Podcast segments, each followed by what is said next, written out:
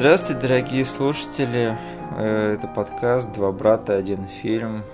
Это подкаст, где два брата будут обсуждать кошмарный фильм, который они сегодня посмотрели. Э, Я Миша, а ты? Денис? Да, Денис, на кой хрен мы посмотрели Экс против Сивер? Ну, ты решил разнообразить наши подкасты новой рубрикой, где мы смотрим фильм, который никак не участвовал в нашем детстве и нашем взрослении. Да. Но у тебя почему-то было дикое желание наконец-таки посмотреть этот фильм. Да, Миш, ты вроде предлагал паразитов, да, как мы скатились от того, да, Экс versus Сивер. Да? Ну да, я хотел сказать, что мы и правда пробуем что-то новое в этот раз, и, наверное, в последний раз.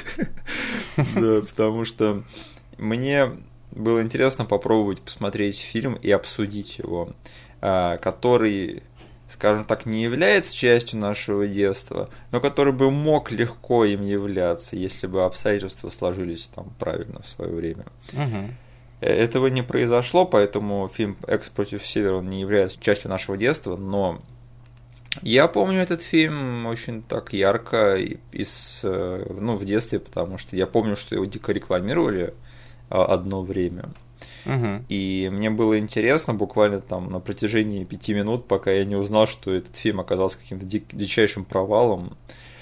И мой интерес очень пропал. Но, тем не менее, все эти годы я слышал об этом фильме, слышал о том, насколько он плох, и мне всегда было любопытно его посмотреть чтобы посмотреть, ну насколько он плох, неужели все реально так настолько ужасно, как люди говорят. И, в общем, да, благие намерения, мы знаем, куда они ведут. Вот мы сейчас сидим, будем его обсуждать, я его наконец-то посмотрел. И да, лучше бы я выбрал что-нибудь, не знаю, лучше бы мы и правда Паразитова бы обсудили. Да. У тебя есть какие-нибудь воспоминания об фильме X vs. Сивер из детства? Я помню, что как ты сказал, рекламу крутили на нашем телевидении довольно-таки часто. Да. Но даже несмотря на это, этот фильм так и не попал на наши экраны. То есть, блин, казалось бы, любой разрекламированный фильм в стиле «Матрицы» тогда вообще мог легко оказаться у нас на кассете, на DVD, или даже когда мы в интернет вышли. Но, блин, до 2020 года он оказался, блин, не просмотрен ни тобой, ни мной. Самое смешное, что я до сих пор слышу о нем шутки в интернете. Я уж думаю, даже когда я думаю, что о нем уже все забыли. Нет, я время от времени все равно слышу, как о нем кто-то подшучивает. Поэтому вот мой, мое любопытство, оно всегда подогревалось именно вот какими-то случайными там обрывками информации. А есть какой-то большой обзорщик на ютубе, который сделал обзор на этот фильм? Я не натыкался на таких. Вот это странно, блин. Мгм.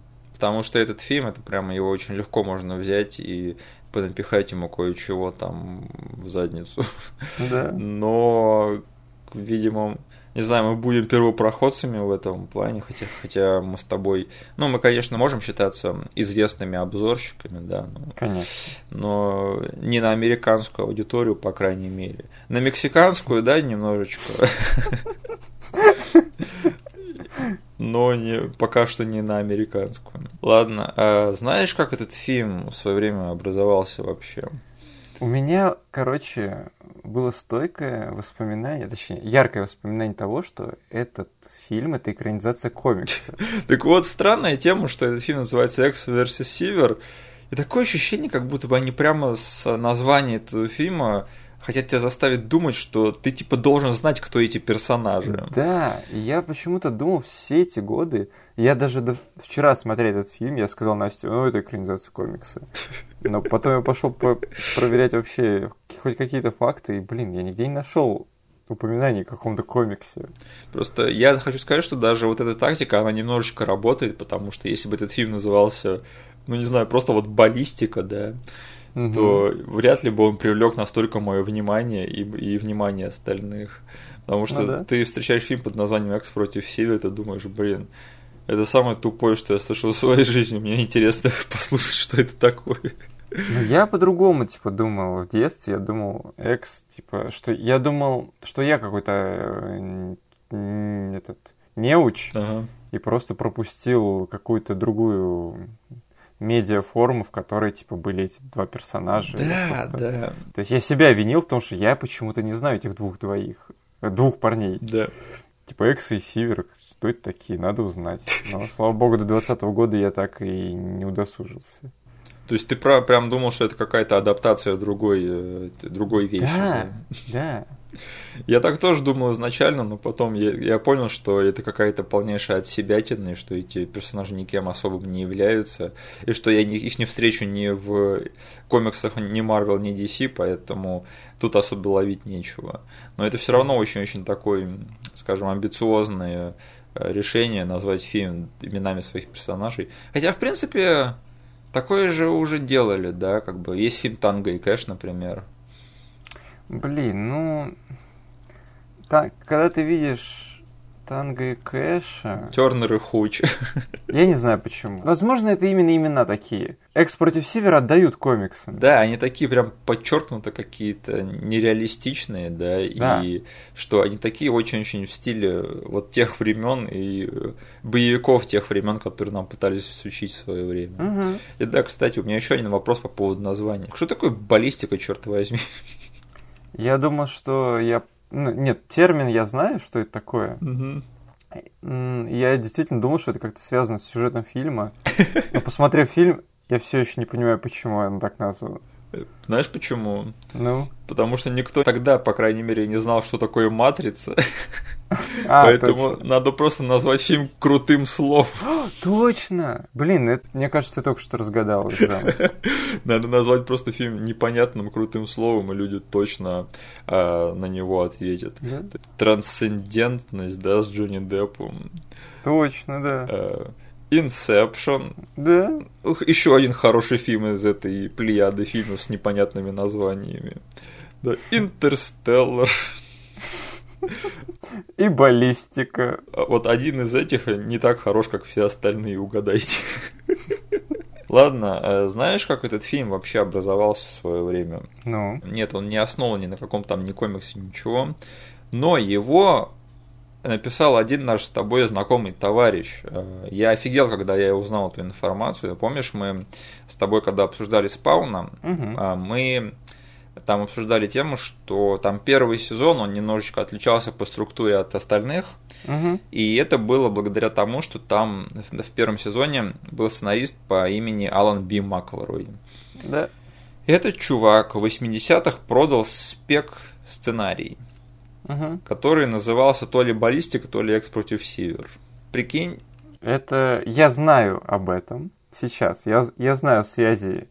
У меня к тебе другой вопрос. Угу. Ты специально эти два фильма, то есть мы в таком порядке обсуждаем их, ты знал об этой связи до просмотра? Я узнал об этом позавчера. То есть это рандом? Да. Жесть. Ну да, я когда увидел имя сценариста, такой, блин, ага. откуда я знаю это имя?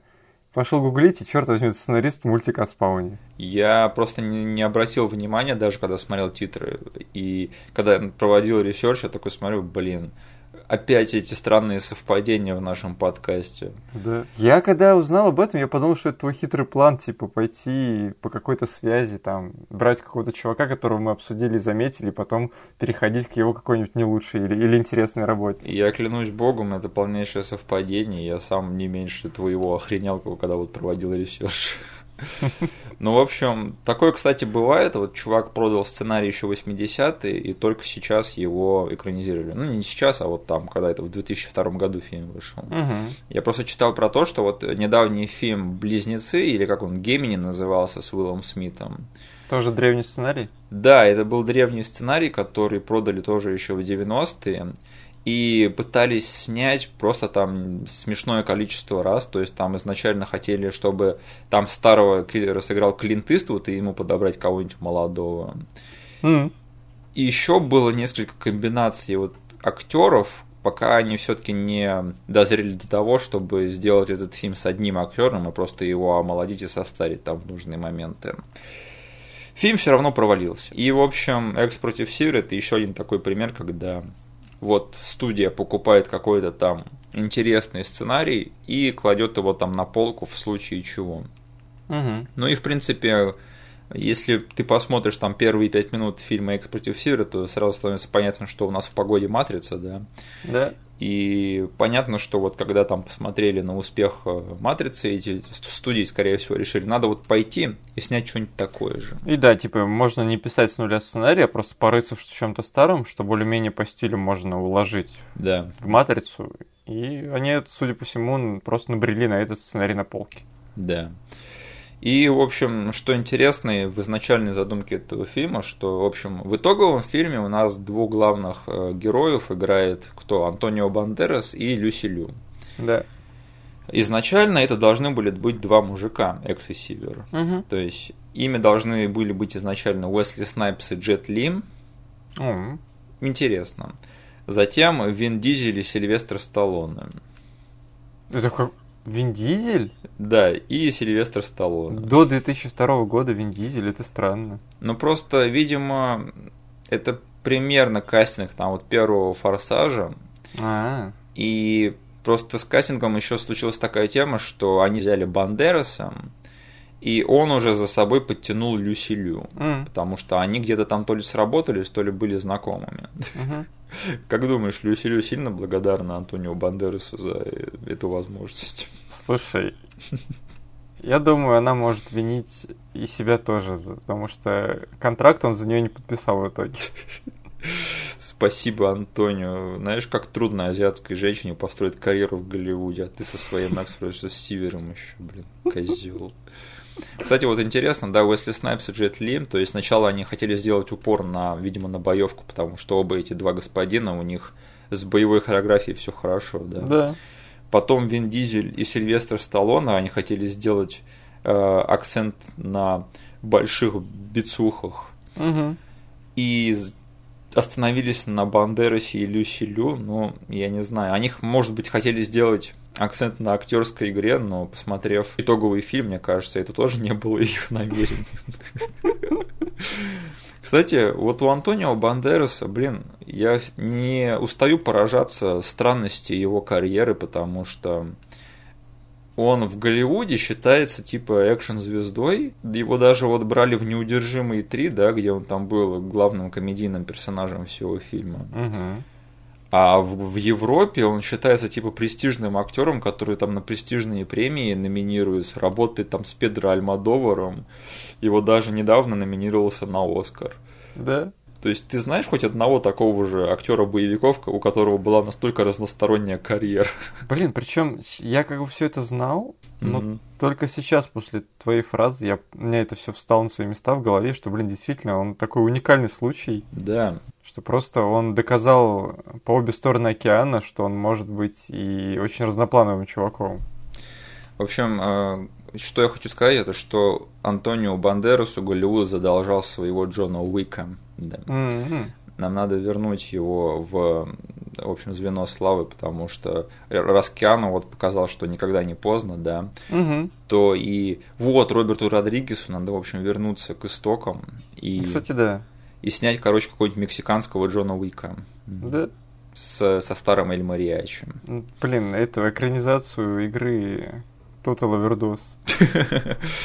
Блин, кстати, была неплохая игра. GTA под спидами. Да, Макс Пейн, GTA и плюс Эль Мариачи. Блин, как думаешь, она хорошо сохранилась? А Я недавно смотрел стрим по этой игре, и она не очень хорошо сохранилась. Блин. Я просто помню, я в свежей памяти переигрывал в True Crime Streets of LA. Мгм.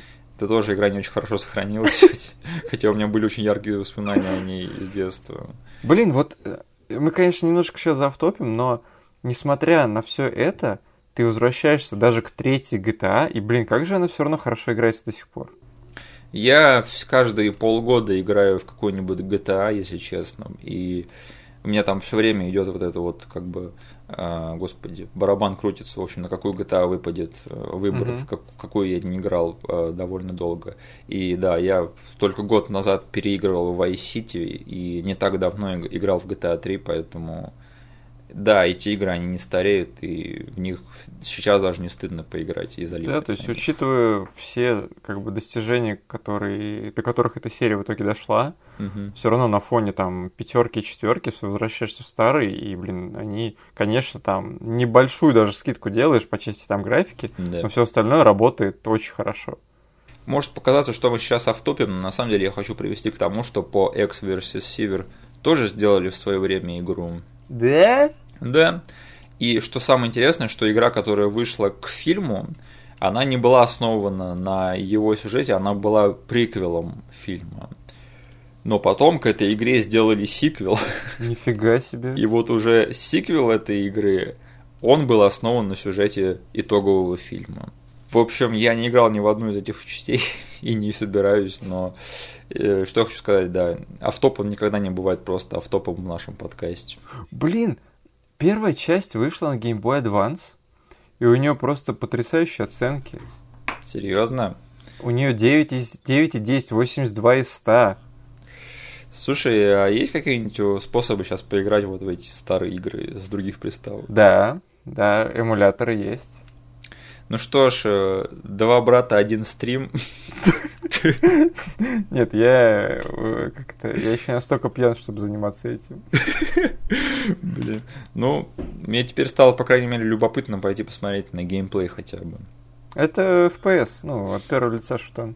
Мгм. Слушай, смотри, вот э, тебя в титрах фильма «Баллистика. Экс против Севера» тебя ничего не смутило, когда ты их смотрел?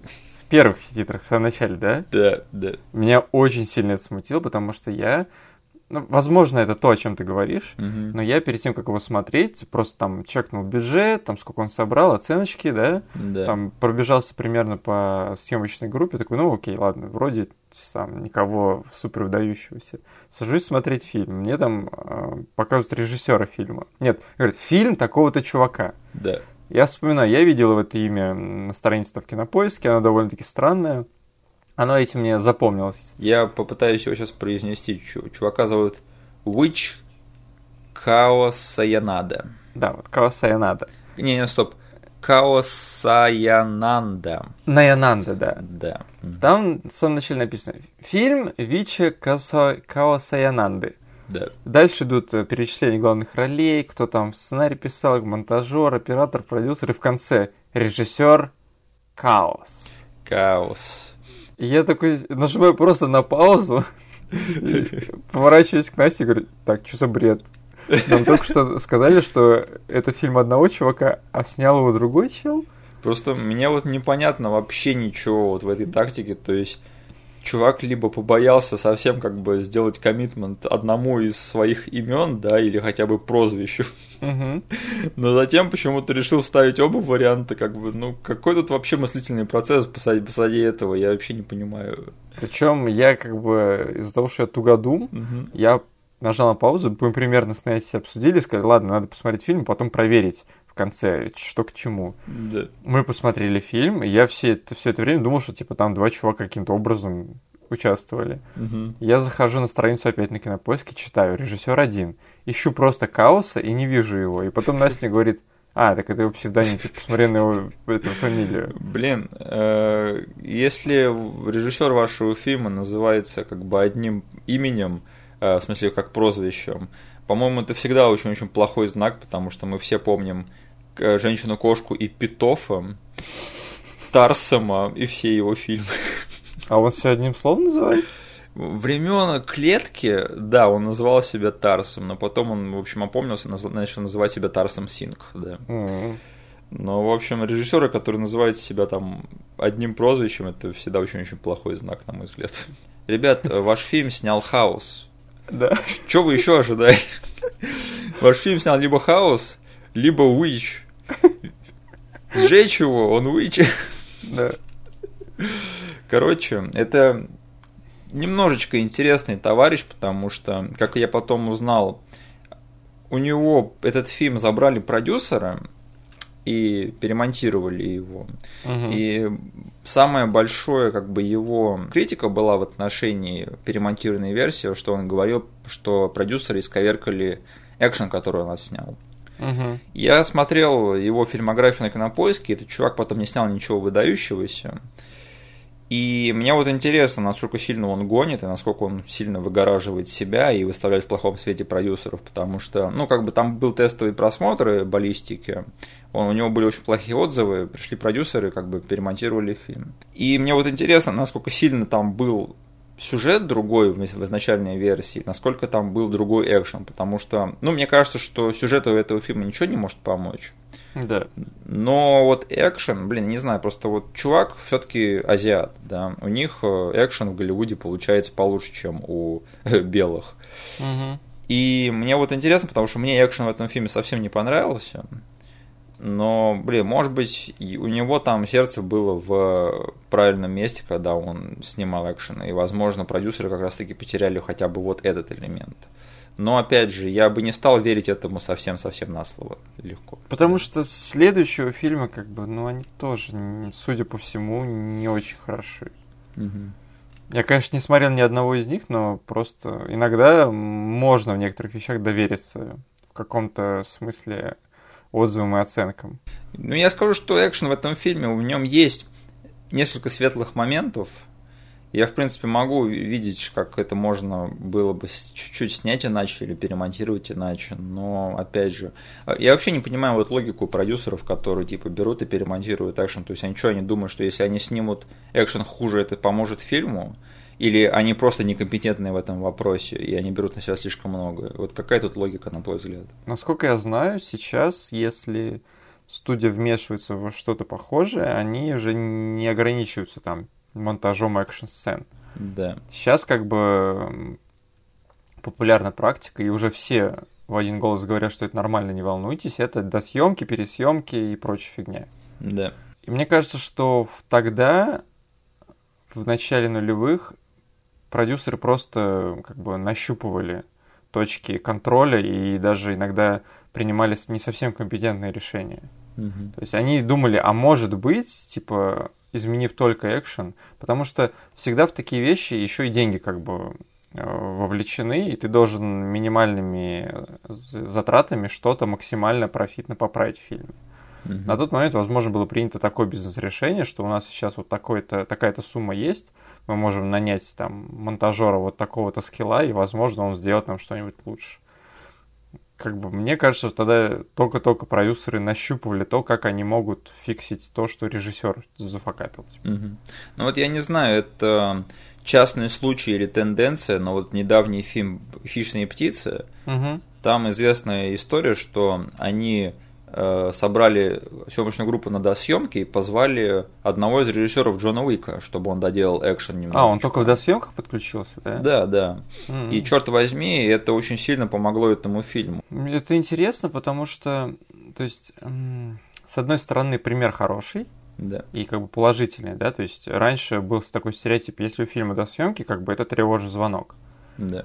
Тут как бы ты говоришь, что вышло противоположное, но также, мне кажется, этот случай может быть каким-то исключением, возможно, потому что они позвали очень правильного человека, мне кажется, прям да. того, кто сейчас на гребне вот этой волны популярности, и то, что он доказывает раз за разом, что в экшене он сечет что-то. Да.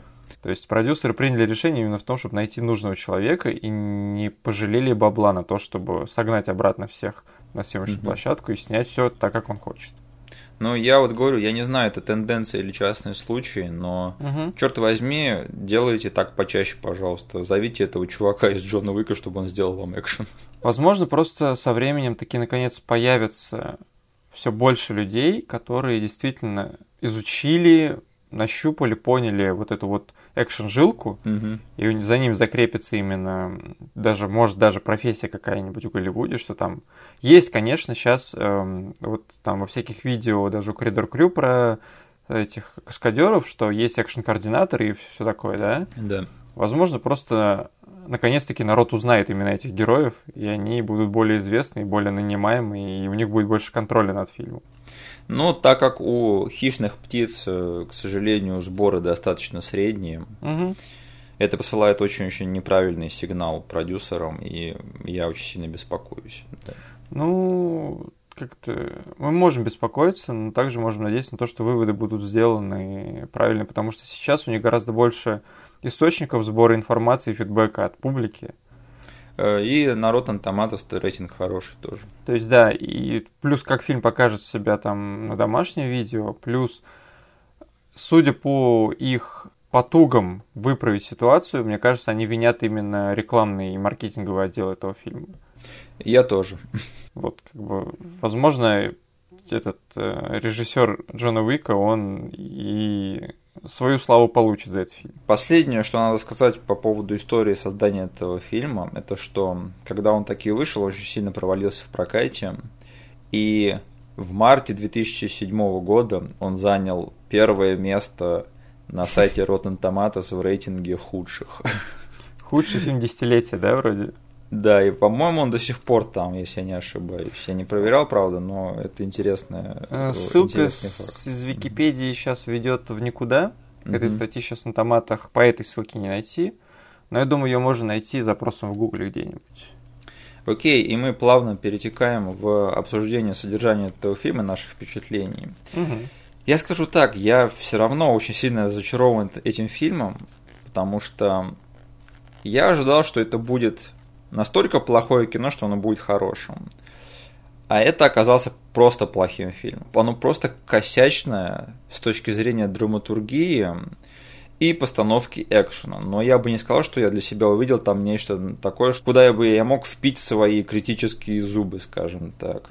И поэтому я даже отчасти понимаю, почему нет никаких там известных обзорщиков, которые mm-hmm. бы взяли и разобрали этот фильм. Конечно, можно что угодно взять там и утрировать там его минусы и так далее и тому подобное. Но, опять же, этот фильм, он просто, на мой взгляд, дико скучный и неинтересный. Э, я думаю, нам надо попытаться хотя бы чуть-чуть разобраться в сюжете этого фильма, потому что я вот посмотрел его на этой неделе, я уже там едва ли едва ли помню, что там произошло, если честно. Угу. Поэтому вот, я так понимаю, у тебя воспоминания чуть посвежее. Ну да, я смотрел вчера вечером. Да. Я тоже надеялся на действительно веселый плохой фильм. Да. Но, к сожалению, я получил скучный плохой фильм. И это один из моих самых нелюбимых видов фильмов. Особенно, когда я должен его посмотреть. Бюджет более-менее виден в кадре. То есть там да. картинка, когда она статична, ты более-менее видишь, что это не совсем трешак трешовый, да? Угу. Там больше косяки вылезают именно в том, что там неопытный человек был у руля этого фильма, и когда касается дела монтажа, какие-то динамичные съемки, какой-то драки, перестрелки, там прям лезет неопытность человека наружу, и это лезет именно скукой, потому что это очень динамичные сцены не динамичные, драматичные сцены не драматичные. А э, бывали случаи, когда просто неопытность человека, она как бы наоборот добавляла каким-то сценам. Это не тот случай, к сожалению, поэтому это фильм не тот, который можно смотреть веселой, разудалой компании и просто ржать над ним. Вы просто все заснете. Просто мне кажется, что вот они очень явно пытались сделать закос под матрицу и снять угу. все в таком прям крутом ключе, который был популярен на заре нулевых. Но, на мой взгляд, между вот крутизной матрицы и Болливудом лежит очень-очень тонкая грань. И я не считаю, что этот фильм настолько плохо, что он хорош, но в нем есть парочку моментов, которые все-таки меня заставили хорошо посмеяться. И это были именно те моменты, когда этот фильм скатывался в болливудчину. Например? Э, во-первых, там есть первая большая экшн-сцена этого фильма, когда просто, не знаю, самый некомпетентный отряд спецназа да. устраивает облаву на Люси Лю. Поначалу кажется, что там несколько человек на нее нападает, но чем больше она от них отбивается, тем больше и больше народу набивается в эту сцену. Да, это уже начинает походить на какую-то сцену из игры GTA, которую мы обсуждали, что у нее там больше и больше звезд добавляется. Она там забирается на пулемет, в общем, и под такую драматичную музыку в слоу-моушене начинает шмалять по спецназу спецназу. Вот это был момент, когда я не выдержал, начал ржать. Там была очень интересная комбинация кадров и музыки, да. Я такой сижу, смотрю это, думаю, что я должен сейчас чувствовать?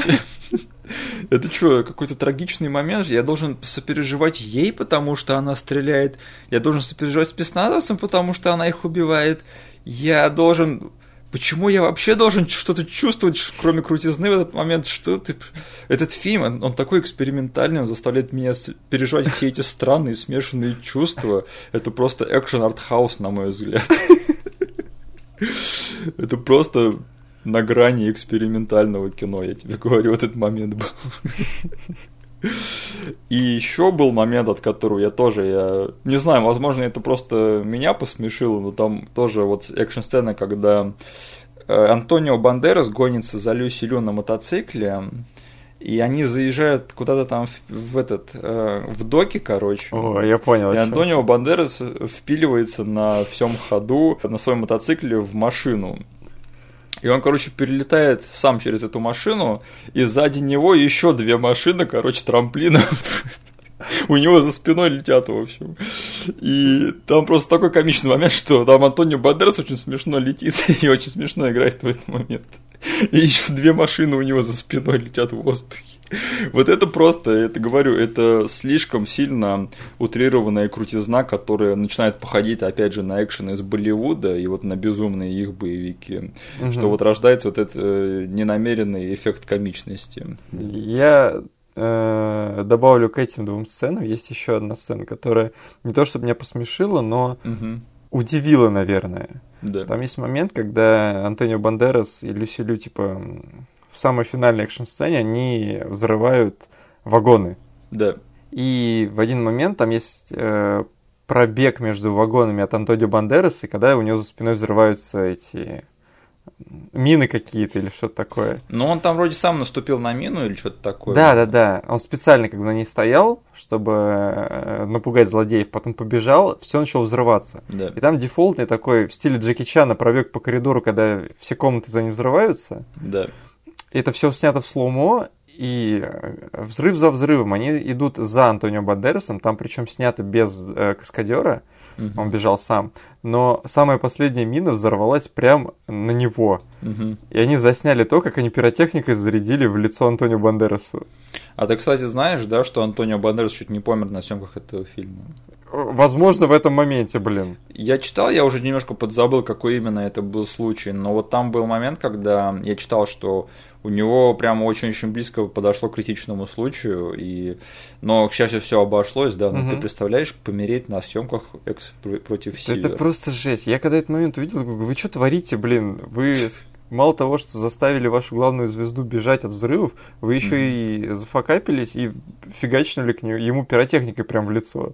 Засняли это и запекнули фильм.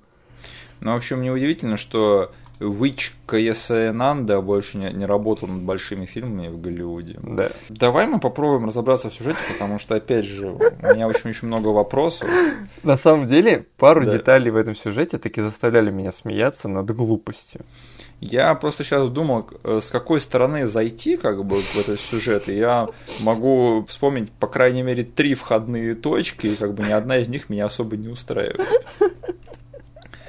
Потому что я не знаю, вот как бы X versus Север, оно все ведет к тому, что это будет типа два напарника, да. Да. И они напарники, наверное, последние 30 минут этого фильма, и они вообще, по сути, не разговаривают друг с другом. Да. В общем, мы про это еще поговорим, но как бы сюжет этого фильма в том, что, в общем, у Антонио Бандераса была жена, и она ушла к злому чуваку. Блин, что... ты неправильно рассказываешь, ну ладно. Так, ладно, давай. Короче, фильм начинается с того, что нам представляют м, супружескую пару. Да которые, э, у которых есть проблема в том, что ребенок должен быть э, либо у матери, либо у отца. Ага. Ребенок только что прилетел из Европы от папы. Угу. Мать его встретила с самолета. И как только они подъехали к дому, э, наемники отца сразу же подходят и говорят, мы должны забрать этого сына опять к отцу. Она говорит, что за бред, типа, он только-только от него прилетел. Она говорит, извините, как бы мы должны это сделать мы видим отчетливо и ребенка, и его маму, которую, кстати, играет... Э, Таиса э, Сото, или как-то так ее да. зовут. Принцесса Китана. Китана из Mortal Kombat. Да. Мы все это видим, нам представили этих персонажей. Потом нам представляют грустного, сидящего нуарного Экса, как его, Дж, Джереми Экс. Джеремайя. Да, который бухает в баре. И по его истории нам дают понять, что у него э, мертва жена, он грустит, не хочет работать. К нему приходит глава ФБР и говорит, чувак, нам нужна твоя помощь, если ты нам поможешь, мы тебе скажем кое-что про твою жену, она жива. Да. Это выступает своего рода крюком для него, чтобы он взялся за эту работу. Мгм. Параллельно с этим нам показывают, что другая наемница Люсилю, она украла ребенка, которого везли к отцу. Да. То есть большую часть этого фильма Люсилю, она такой зимний солдат, который просто появляется и вешает всем суши. Да, она похитила ребенка у этого мужика и держит его в заперти у себя там на каком-то складе. Больна этого. Выясняется, выясняется, что давным-давно у Люсилю был тоже ребенок, которого взорвали силами, точнее не силами, ее ребенка взорвал вот этот отец ребенка, которого она похитила. Да. У нее личные счеты с ним есть. Но деталь в сюжете, которая меня прям заставила смеяться, это то, что жена Антонио Бандераса, которую он считал мертвой, это Китана. Да. Она жива-здорова, она живет вместе с главным злодеем этого фильма. Мы знаем о ее существовании с самых первых кадров этого фильма. Мгм. И только Антонио Бандерас носится по фильму, не знает, кто она такая, где она и жива ли она вообще. То есть по-умному это надо было сделать так, чтобы, не знаю, то ли чтобы она тоже была злодейкой, или чтобы она была мертва, или что вообще, как это можно починить? Я не знаю, просто в мире, где мужик сидит, грустит, что у него жена мертва, а она спокойно живет в богатом доме с другим хмырем, родила ему ребенка и вообще даже не думает найти своего мужа. Ну, она думает, что ее муж мертв, так? Блин, точно, там была отстойная сцена, где нам показывали, что этот э, злодей этого фильма обставил все идеально. Он за два взрыва тачки жене показал, что взорвался муж, а мужу показал, что взорвалась жена. Блин, ты сейчас вот это все объясняешь, я так думаю, блин, сколько раз этот фильм использует в сюжете взрывы и взрывающихся людей?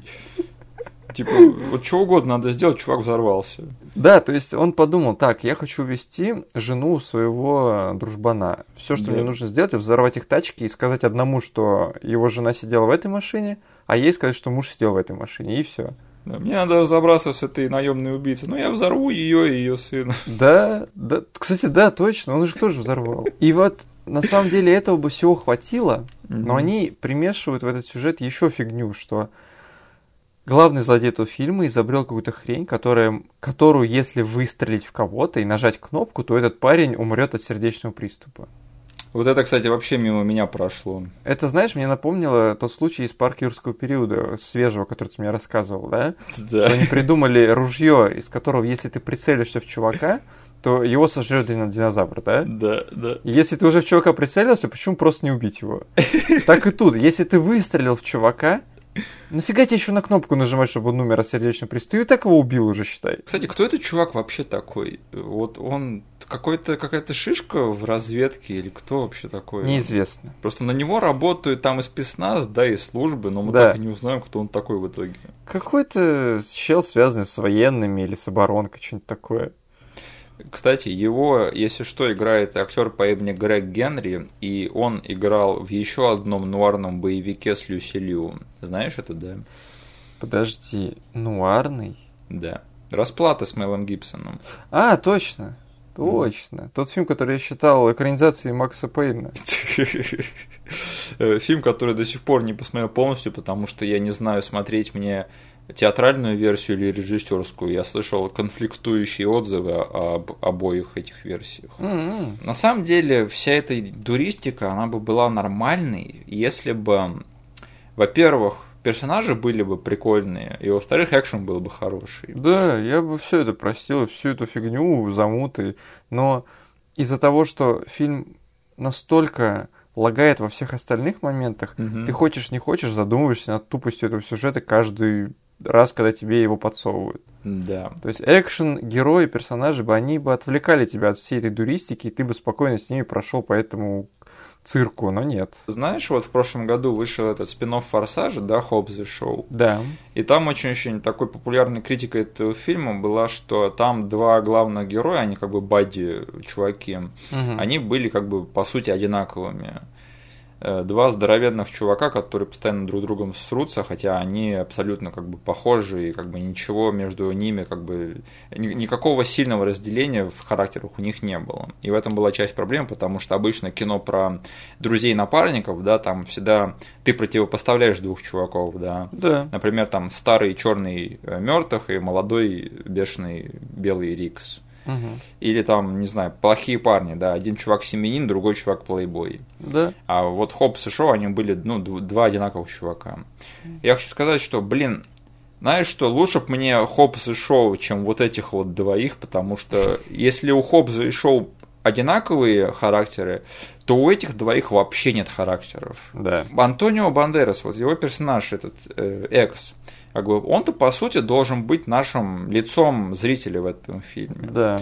Потому что Люси Лю к ней вообще невозможно проникнуться, потому что она все свои экшн-сцены, она там бегает с покерфейсом, и вообще, что с ней не происходит, она там дерется, бежит, стреляет кого-то, у нее всегда одно и то же выражение лица. И она почти весь фильм не говорит ничего.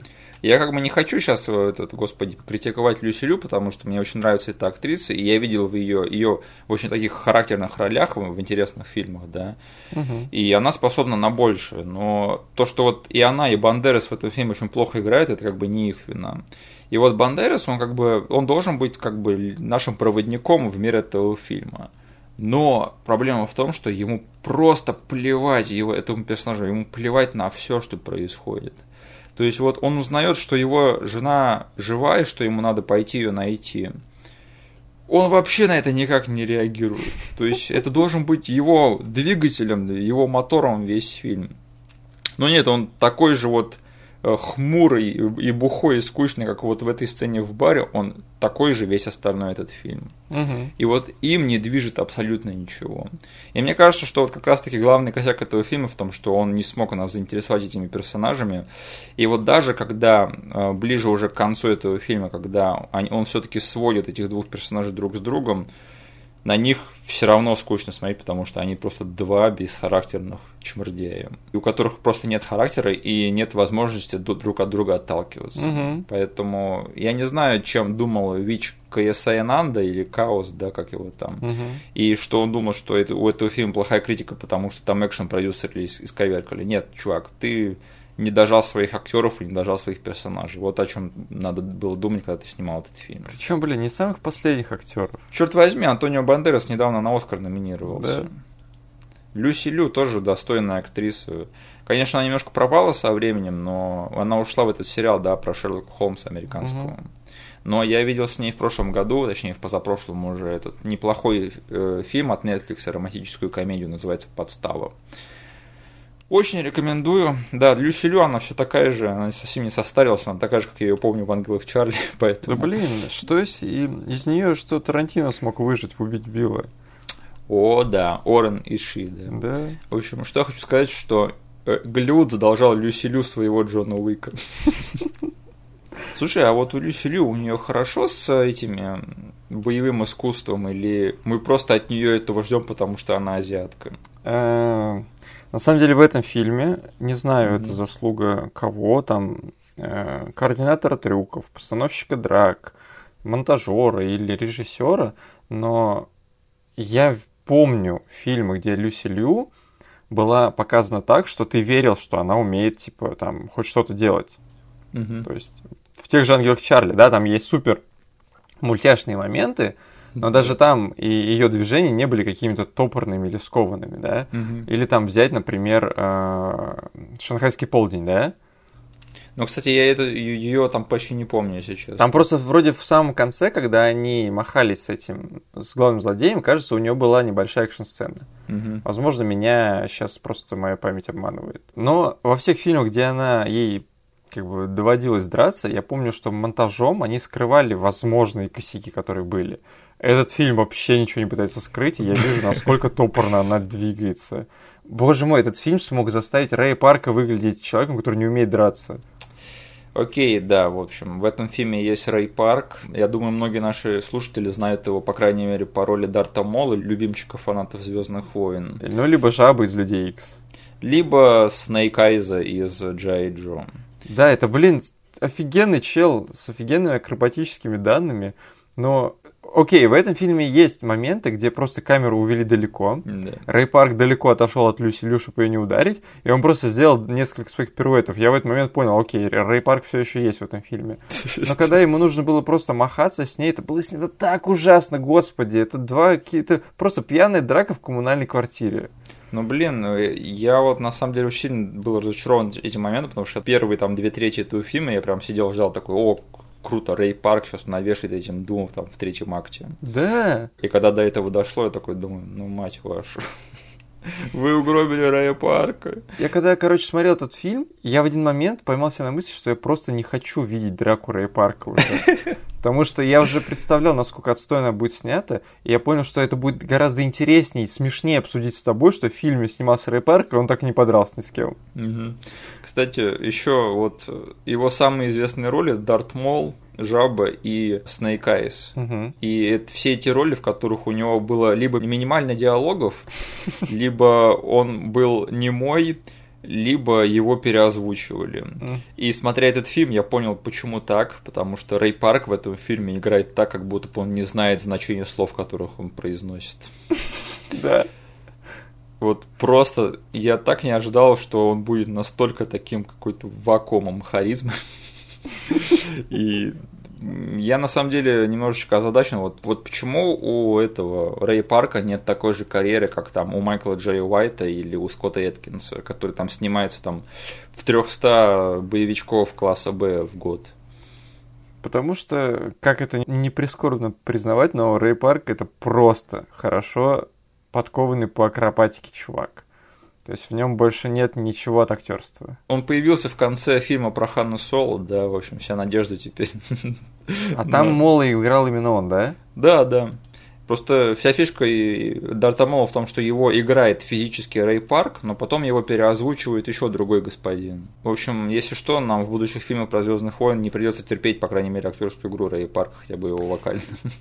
И, кстати, я у... нашел в его фильмографии еще одну завязку с актрисой из этого фильма.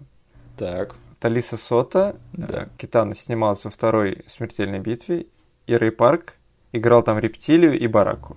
А, да. Кстати, а как были драки в том фильме? Э, Я помню рептилию, э, и там были дефолтные акробатические классные пируэты от Рэя Парка. Ну, если честно, у меня как бы закончились мысли, потому что серьезно про этот фильм, если не скатываться в топ то о нем сказать особого больше нечего.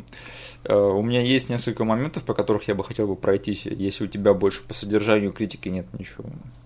Ну, по содержанию мне только есть, короче, один момент, что я из-за цветовой гаммы этого фильма, вот э, он все равно, он такой синеватый, Да, это не совсем матрица, потому что матрица зеленым отдавала. да. У меня в один момент было ощущение, что я начал смотреть фильм «Шестой день» с Шварценеггером. Потому что по качеству и по цветовой гамме это было очень похоже, и там как будто даже город один и тот же использовался. Знаешь, я считаю, что тебе надо пойти и клонировать самого себя. Да, чтобы э, отметить себя самого в задницу. Can go fuck yourself. Не, я на самом деле, у меня какая-то такая смешанная ностальгия была, когда я начал смотреть этот фильм, потому что вот даже по первым кадрам этот фильм выглядит просто как миллион других боевиков, снятых примерно в то же время. Еще был какой-то синий фильм, синий дефолтный боевичок с Уэсли Снайпсом, который мы на кассете брали. Я не помню, как он называется. Я, я помню, он назывался «Искусство войны». Вот, где Да. там, я помню только один момент, где э, он уезжал, сидя на каком-то грузовике, Да. и какую-то рожу состроил бандитам, которые врезались на тачке куда-то. Ну, он типа ехал э, параллельно им, но в другом направлении. А, да. И он такой пальцем, типа, показал, смотрите, вы- куда вы там едете. И они, типа, увидели, и они врезались там во что-то. Да. А, кстати, знаешь, кто играет главного злодея в том фильме? Я, короче, подожди, я, возможно, ошибусь, но это там Джо Пантелян играет? Нет. Нет, не Джо, окей. Кто его играет? Его играет Майкл Бьен, который очень сильно косит по Джона Пантелеана. Вот почему я подумал. Да. И там еще в конце у них этот перестрелка в коридоре с пулями из матрицы есть, да? Да, да. Но я что еще хотел добавить, что вот этот фильм «Экс против Сивер», он вот даже вот с визуальной точки зрения, он настолько сильно как бы похож вот на все боевики того времени Мгм. и на то, как они были сняты, на то, как они выглядели, даже вот по структуре и как-то по такой, э, побоюсь этого слова, драматургии, да, и по постановке экшена, что у меня такая очень-очень смешанная ностальгия, потому что, с одной стороны, как бы приятно это вспоминать, но с другой стороны, я так рад, что вот эта мода на такие боевики, что она прошла. О, да. Я вот в этом фильме увидел, что, то есть, вот этот вот ВИЧ, Хаос, Да, это человек, который смотрел эти все фильмы, да, да. и почувствовал в себе силы и талант воспроизвести это. Мгм. Но у него не получилось настолько, то есть, как бы, даже не со знаком минус, как мы говорили, было бы со знаком минус, было весело. Да. У него настолько нулево получилось повторить это все. То есть я вижу, что он раз за разом пытается повторить биты из разных фильмов. Там даже вот смотри, у меня как- какие-то странные дежавю начали появляться в сцене, где внезапно Антонио Бандерас сидит и на него пялится маленький азиатский мальчик. Это было просто вот выверенная по формуле сцены, которую нужно было вставить для того, чтобы был какой-то комичный момент. Без него бы... Просто этот мальчик потом не появился, он ни, никакую роль в этом сюжете не сыграл. Он просто там был, чтобы попялиться на Антонио Бандераса, что у него был смешной ванлайнер, который даже и смешным не был. Я тебя поправлю, это была девочка. А, да, точно. Да, она его только не попросила ложку согнуть взглядом. Да. А вот смотри, если бы тебе пришлось выбирать до конца жизни смотреть только боевики, которые были сняты после «Матрицы», или боевики, которые были сняты после «Борна», А, что бы ты из этого выбрал? Я бы просто... Я, я бы все мозги вышиб, и всё. Либо трясущаяся камера, либо вот эти баллистика экспертив Сизер. Да, то есть, э, как бы я такой сначала дернулся сказать «Матрицу», но потом у меня э, каким-то этим поездом пронеслись все эти фильмы в голове. Я такой, о, нет, я не хочу, это слишком сложно будет. Э, Блин, слава богу, да, что вышли рейд с Джоном Уиком, и сейчас, э, в общем, люди снова пытаются ставить хорошие драки в голливудском кино. Мгм. Несмотря на то, что я не признаю существование жанра современный боевик, потому что его не существует, на мой взгляд. Да? Существует только аномалия в виде франшизы «Форсаж», да, Мгм. и есть фильмы-комиксы, и это, по сути, наши экшн-фильмы сейчас. Типа Джон Уик у тебя подпадает под фильм комикс. Окей, Джон Уик это тоже еще одна аномалия. Ну, она родилась, знаешь, как... Просто из-за того, что очень много правильных людей внезапно захотели снять очень э, странный фильм. На самом деле, если вот до релиза Джона Уика подойти к кому-то описать, представь, у нас, короче, Киану Ривз, Мгм. который супер бедесно выносит всех, Да. и он дерется с русскими мафиози за то, что они убили его собаку. Да блин, ни один продюсер бы не подписал это. Просто смотри, э, я считаю, что фильмы «Форсаж» — это фильмы из 80-х, которые сняли сейчас с современными технологиями. Мгм. А Джон Уик – это фильм категории «Б», который выходит сразу на DVD. Там со Скоттом Эткинсом, с Дольфом Лунгреном, со всякими там этими рестлерами, да, Мгм. но только который просто сняли очень-очень хорошо. Мгм. И это две аномалии, и кроме них, по-моему, ничего не существует, опять же, кроме фильмов комиксов. И весь самый лучший экшен именно в них находится сейчас. Да. Ну да. Появилась вот это легкое, легкий путь на экраны, то есть можно не строить эм, биографию персонажа, продумывать это все, да, есть уже герои, у которых есть какая-никакая фанбаза. И Да. продюсеры увидели в этом легкий путь того, как можно использовать какие-то сюжетные ходы или еще что-то. Типа, у тебя уже есть почти готовый персонаж, тебе нужно просто адаптировать его. Мгм. Я не говорю, что мне это не нравится, да, что сейчас все боевики Да, да, это да. фильмы, комиксы. Мне кажется, что все-таки как можно придумывать что-то новое, как бы, блин, сколько раз там можно с интересной точки зрения преподнести, как чувак кого-то кого-то бьет или в кого-то стреляет. Но вот когда, например, у главного экшен-героя у него есть молот волшебный, да, который можно херачить там по земле, по скалам и в монстряков, то сразу же открывается очень-очень много новых возможностей. Мгм. Поэтому это логично, что вот экшен ушел немножко более в фантастическое русло со временем. А, и еще я забыл сказать, что есть еще один товарищ, который очень сильно топит э, за современные экшены, тем, что он реально ставит свою жизнь на, на кон и как бы А, играется точно. с этим. Это товарищ по имени Том Круз, да. Да. И я очень сильно ему благодарен, потому что, опять же, вот эта его последняя миссия невыполнима, это один из лучших боевиков, что я видел в своей жизни. Но, опять же, Том Круз, он один Том Круз, да, их немного. Да. На то есть большая причина, и я надеюсь, что как бы он еще с нами какое-то время побудет, что он, конечно, стареет, но я надеюсь, что еще парочку миссий невыполнимых мы от него точно увидим. Мгм. Да. Так что, да, этот, господи, если вы скучаете по старым боевикам, ну, не стоит, наверное. Нет, даже, даже не, не суйтесь в это. Окей, э, давай тогда пройдусь по нескольким моментам, которые мне запомнились в этом фильме. Давай. Э, Во-первых, окей, был один момент, который в этом фильме меня насмешил, но который сделал это намеренно. Мгм. Там была одна смешная шутка, на мой взгляд. Давай. Это когда в самом начале фильма Антонио Бандерас сидит в баре, к нему подходит его начальник или кто-то такой, типа спрашивает, что у тебя с башкой? И он отвечает, Ага. Плохая прическа. Я хихикнул на этом моменте. Я тоже виновен в этом, признаюсь. Мне, мне понравилось. Я такой думаю, блин, а у этого фильма может быть какое-нибудь недооцененное чувство юмора будет. И это, и, по-моему, единственная шутка во всем фильме. У меня такое ощущение, что Антонио Бандерас просто сказал свое мнение по поводу того, что с ним стилист сделал перед съемкой. Кстати, я опять же по абсолютному совпадению недавно посмотрел впервые фильм «Кожа, в которой я живу». Угу. Мне понравилось. А, отлично. И я хочу сказать, что между вот этими фильмами 10 лет, но Антонио Бандерас в этих фильмах выглядит примерно одинаково. Очень одинаково, блин. Чел вообще не стареет. При том, что в этом фильме «Экс против Сиры», мне кажется, его немножечко специально состарили, да? Угу. Ну там он с щетиной, Да, да. немножечко такой подпитый. То есть, мне кажется, примерно в то же время вышел второй отчаянный, да, ну или третий, как там считать. Угу. И даже там Антонио Бандерас выглядел лучше, чем в фильме «Экс против Сивер». Да. Да. Это заставляет меня задумываться, насколько сильно как бы он играет в этом фильме, или он просто осознал, в какое дерьмо он вляпался, и реально там на- напивался между съемочными сменами. И именно поэтому его персонаж настолько отстраненный, потому что это не актерская игра, это просто Антонио Бандерас осоз- осознает просто самый большой провал своей карьеры. Угу.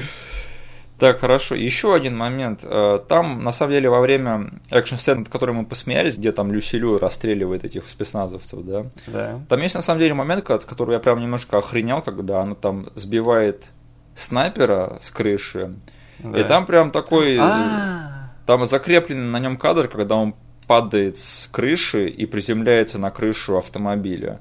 Слушай, мне на самом деле понравилось, да. Вот это и было у меня- неплохо на у самом меня деле. прям да. дыхание перехватило на этом моменте. Я такой, о, в этом фильме, может быть, будут недооцененные экшен-моменты. Это единственный нормальный экшен-момент во всем фильме. Да. Я, когда увидел его, сразу, знаете, сказал, ты знаешь, этот один из тех моментов, который просто специально для трейлера сделал. И он есть в трейлере. О, прям шок. И да, я просто хотел сказать, что вот такие моменты, когда кто-то падает с э, крыши, их очень трудно снять, естественно, потому что там, ну, в какой-то момент там вот падающий чувак, он обязательно превратится там в компьютерную хрень, да, и нам не покажет, как он упадет. Мгм. А тут нам показывают прямо все падение на нем вот закреплено, и прямо как он приземляется на машину. Прямо респект за этот кадр. Да, и машина там действительно по чесноку помяла всю. Мгм. Так, да, и последнее, что хотел сказать, это что этот фильм заканчивается очень-очень странной музыкой, скажем так, и там Блин, просто- он заканчивается потом, он весь, весь фильм напичкан странной музыкой. Я вообще думал отдельно поговорить о саундтреке этого фильма. Просто это единственный момент, когда мне прям бросилось в глаза, потому что они там разговаривают на этой, на башне какой-то или что-то типа того. Да. И после этого они расходятся, и там такая сопливая мелодраматическая музычка включается. Угу. Я такой, слушай, как- какого хрена? У него же вроде жена есть, почему тут романтическая музыка включилась? А какие еще были моменты с музыкой? А, весь этот фильм Ага. это самый нулевой саундтрек, который я когда-либо слышал. И это, знаешь, там динамичная сцена, не динамичная сцена, им пофиг. Они включают металл, электронщину дикую в любые моменты вообще. Это как будто вот серьезно. Я в этом увидел момент, где продюсеры типа отобрали фильм у режиссера. Мгм. То есть они пытались сделать что-то, что вот с отрядом самоубийц сделали, да, как бы Да. добавить э, перца с помощью саундтрека. И это настолько не в попад было в каждых моментах. Просто этот фильм у меня вызвал еще ассоциации с фильмом «Экстремалы», который мы недавно обсуждали, потому что Мгм. в том фильме, по-моему, была каждая изюзанная э, электронщина тех времен. Да. И в этом фильме то же самое. Причем вот когда вот сцена, когда Люси Лю похищает этого сына Бандераса. Вот, я хотел тебя спросить, ты точно, Да. я знаю эту песню, но ты точно знаешь ее название, и ты сможешь нашим слушателям объяснить, что это за песня. Она называется That's the Name of the Game. Это А. песня из Блейда 2, Точно. когда он там раскидывает этот отряд спецназа. После того, как Блейд Мгм. там падает в чан с кровью, выходит оттуда очень крутой и начинает там развешивать всем классные пинки. И она еще начинается со слов типа там «Listen all you motherfuckers». Да. И вот этих вот композиций, которые, опять же, были в каких-нибудь других фильмах того времени, того же жанра, их, опять же, в этом фильме несколько было. да. Ну, на этом моменте я понял, в каком векторе будет весь саундтрек этого фильма. И из-за того, как он нелепо вставлен, то есть тот же момент, который ты обсуди- э, сейчас объяснил в Блейде, да, был? Да. Ну, несмотря на то, что это заезженная песня, я все равно с теплотой вспоминаю тот момент. Там все это было в тему и хорошо как бы обуздано. Да? Тут же это настолько нелепо вставлено, что я только делал, что испытывал чувство кринжа. Ну, потому что, как мы сказали, экшен в этом фильме, на него там смотреть не на что, поэтому создается впечатление, что они просто компенсируют э, за него музыкой. Да? Да. Но и, и ничего из этого в итоге не работает. У меня есть одна вещь, на которую я наткнулся, пока проводил свой лайтовый research по этому фильму. Чувак, почему ты проводишь research и? Это моя работа. Я провожу такой research, который ты не проводишь. Потому что ты сейчас поймешь, о чем я говорю. В Dark Web, что ли? Я нашел профиль пользователя в кинопоиске. Так. Я как бы из этичных соображений не буду называть ни имен, ни ников, Мгм. но я тебе просто сейчас опишу, насколько это, это прям золото я нашел. Э, Я увидел э, отзыв от этого профиля на странице X против Сивер, да, очень хвалебный. Так. Человек поставил этому фильму девятку. Мгм. И я такой думаю, блин, у этого фильма есть реально фанаты. Там такой был хороший, крепенький отзыв. Захожу я на профиль и смотрю, что у этого человека у всех фильмов, которые он прописал себе в профиль, стоит десятка. У всех. Так. Но у одного фильма стоит девятка. И это Экс против себя. Блин, это о чем-то говорит, черт возьми. Да. То есть даже человеку, который всем без разбора фильмам ставит десятки, даже ему пришлось снизить балл для фильма «Баллистика». Я сейчас смотрю на профиль этого чувака, я тоже нашел его. Ты нашел его? Да, я нашел его. И, блин, Экс против Сивер, ты подвел этого чувака. Да. Ну-ка, есть ли тут фи- фильмы похуже, которым поставил десятку? О, Матрица революция и Матрица перезагрузка. Знаешь, я как-то нашел э, на кинопоиске тоже трешовый профиль, где там чувак всем фильмам ставил либо десятки, либо единицы. Просто чувак живет по экстримам, да, просто максималист. Бинарный чел. Да. Не Я, одного стримера смотрю, короче, Да. и у него очень интересная шкала. У него что-то похожее. Он когда фильм смотрит, его в чат всегда спрашивают, что, как оценишь по своей шкале? У него шкала, короче, это э, 0 из одного. То есть он фильмам дает либо 0 из одного, либо 1 из одного. Nice. Блин, люблю трололо системные оценки, да. Да. О- Оценочную систему, точнее. А, а, и еще интересная, интересная хрень в профиле этого де- дес- 10 и де- и 9, да, чувака. У него матрица революция отмечена десяткой, а матрица перезагрузка просто отмечена просмотрен. Да. Блин, даже этот чувак понимает, что матрица перезагрузка это только полфильма. Он недостоин оценки. Да. Так, ладненько, э, давай тогда будем завязывать с этим дерьмом. Да. Денис, как сохранился фильм «Экс против Си»? Он сохранился отлично. Он фильм из себя представляет ровно то же, что и представлял 20 лет назад. На самом деле, да, тут по-другому и не скажешь, как бы. Этот фильм нельзя сказать, что он плохо сохранился, потому что он никогда не был хорошим. Да, то есть вы получите ровно то же, что получили люди, которые смотрели в 2002 году. Просто кучу навоза и все. А ты бы сказал, что это худший фильм на свете, как на Rotten Tomatoes отмечено? А, просто я не знаю, но во мне за годы mm-hmm. культивировалось такое отношение к термину «самый худший фильм», что я вкладываю очень много позитива в этот эм, титул. Ага. То есть для меня фильм, который я назову худшим фильмом, он будет прям хороший, что уже плохой. Угу. Этот же фильм, наверное, можно назвать худшим фильмом, одним из худших фильмов, потому что насколько он скучный, серый, не, не яркий и вообще неинтересный. Угу. Так что да, я в, какой-то, в каком-то смысле я согласен с томатами. Ну, я бы сказал, что это реально очень-очень плохое кино, но я бы не добавил его в список фильмов, потому что э, я считаю, что худшие фильмы это те фильмы, которые меня прямо выбесили. А, да, есть же еще фильмы, которые тебя оскорбляют своим да. тем, насколько они плохие, да. Я бы не сказал, что это для меня Экс против Севера, это просто, опять же, скучный фильм был.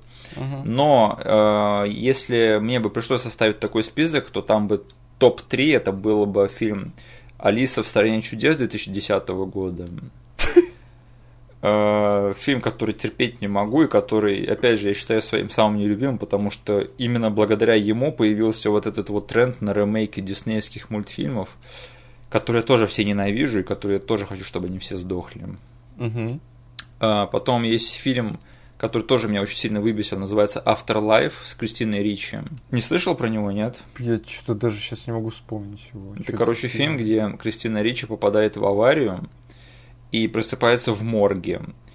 И там главный патологоанатом пытается ее убедить в том, что она умерла, которую играет Лиам Нисон. И он пытается ее убедить в том, что она умерла, и он типа пытается сопроводить ее в загробный мир. И в конце фильма он уговаривает ее лечь в могилу, закапывает ее, и оказывается, что все это время она все-таки была жива. И она в конце умирает. Да. Вот это. И это просто вот фильм, в котором есть вот эта завязка, есть вот эта развязка. И посередине просто час филлера. И это фильм, который меня просто до белого коленя в свое время выбесил, и я, оглядываясь на него, мне просто хочется ударить этот фильм в лицо и того, кто писал этот фильм. Это просто отвратное кино. Круто. Да вообще, надо будет обсудить его как-нибудь. И третий фильм, который я бы добавил в список своих самых нелюбимых, это фильм под названием «Друзья и любовники». Это фильм, на который я наткнулся, когда я пересматривал все самые интересные картины в фильмографии Роберта Дауни-младшего. Угу.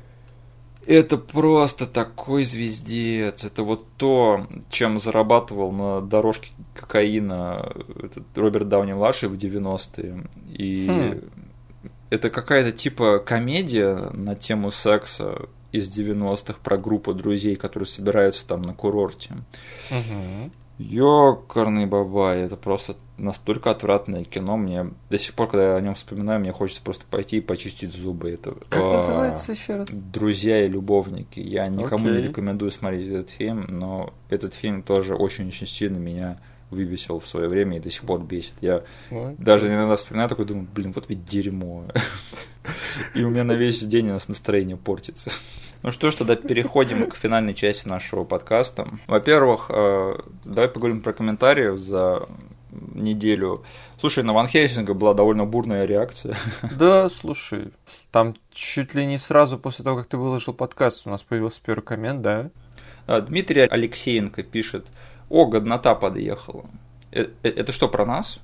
Это про нас. И, ну, э, в любом случае, это очень приятный коммент, даже несмотря на то, что если это только про фильм, угу. то это значит, что мы как бы не совсем отстой какой-то выбираем для своих выпусков. Да. И это значит, что как бы спасибо, что вы как-то готовы выслушивать наше мнение о фильмах, которые вам интересны. Ну и слава богу, мы не совсем обосрали Ван Хельсинга, да, а то было бы неловко да. опять. Да. Да, и Настя пишет, что как бы вот тебе третий вариант, как насчет того, чтобы побыть крестьянином в Трансильванской деревне. Ну, Я всегда мечтал съездить в Европу. У тебя уже, знаешь, тренд и мем прослеживается через все эти фильмы. Короче, тебе не хочется быть кем-то из фильмов. Кем ты не хочешь быть в Экс против Сибир? Ну, блин, я тогда буду во вселенной, где там разведкой руководит какой-то стрёмный чел, да, у которого, который использует свои ресурсы в личных целях. Да. Я уже живу, в принципе, в такой вселенной.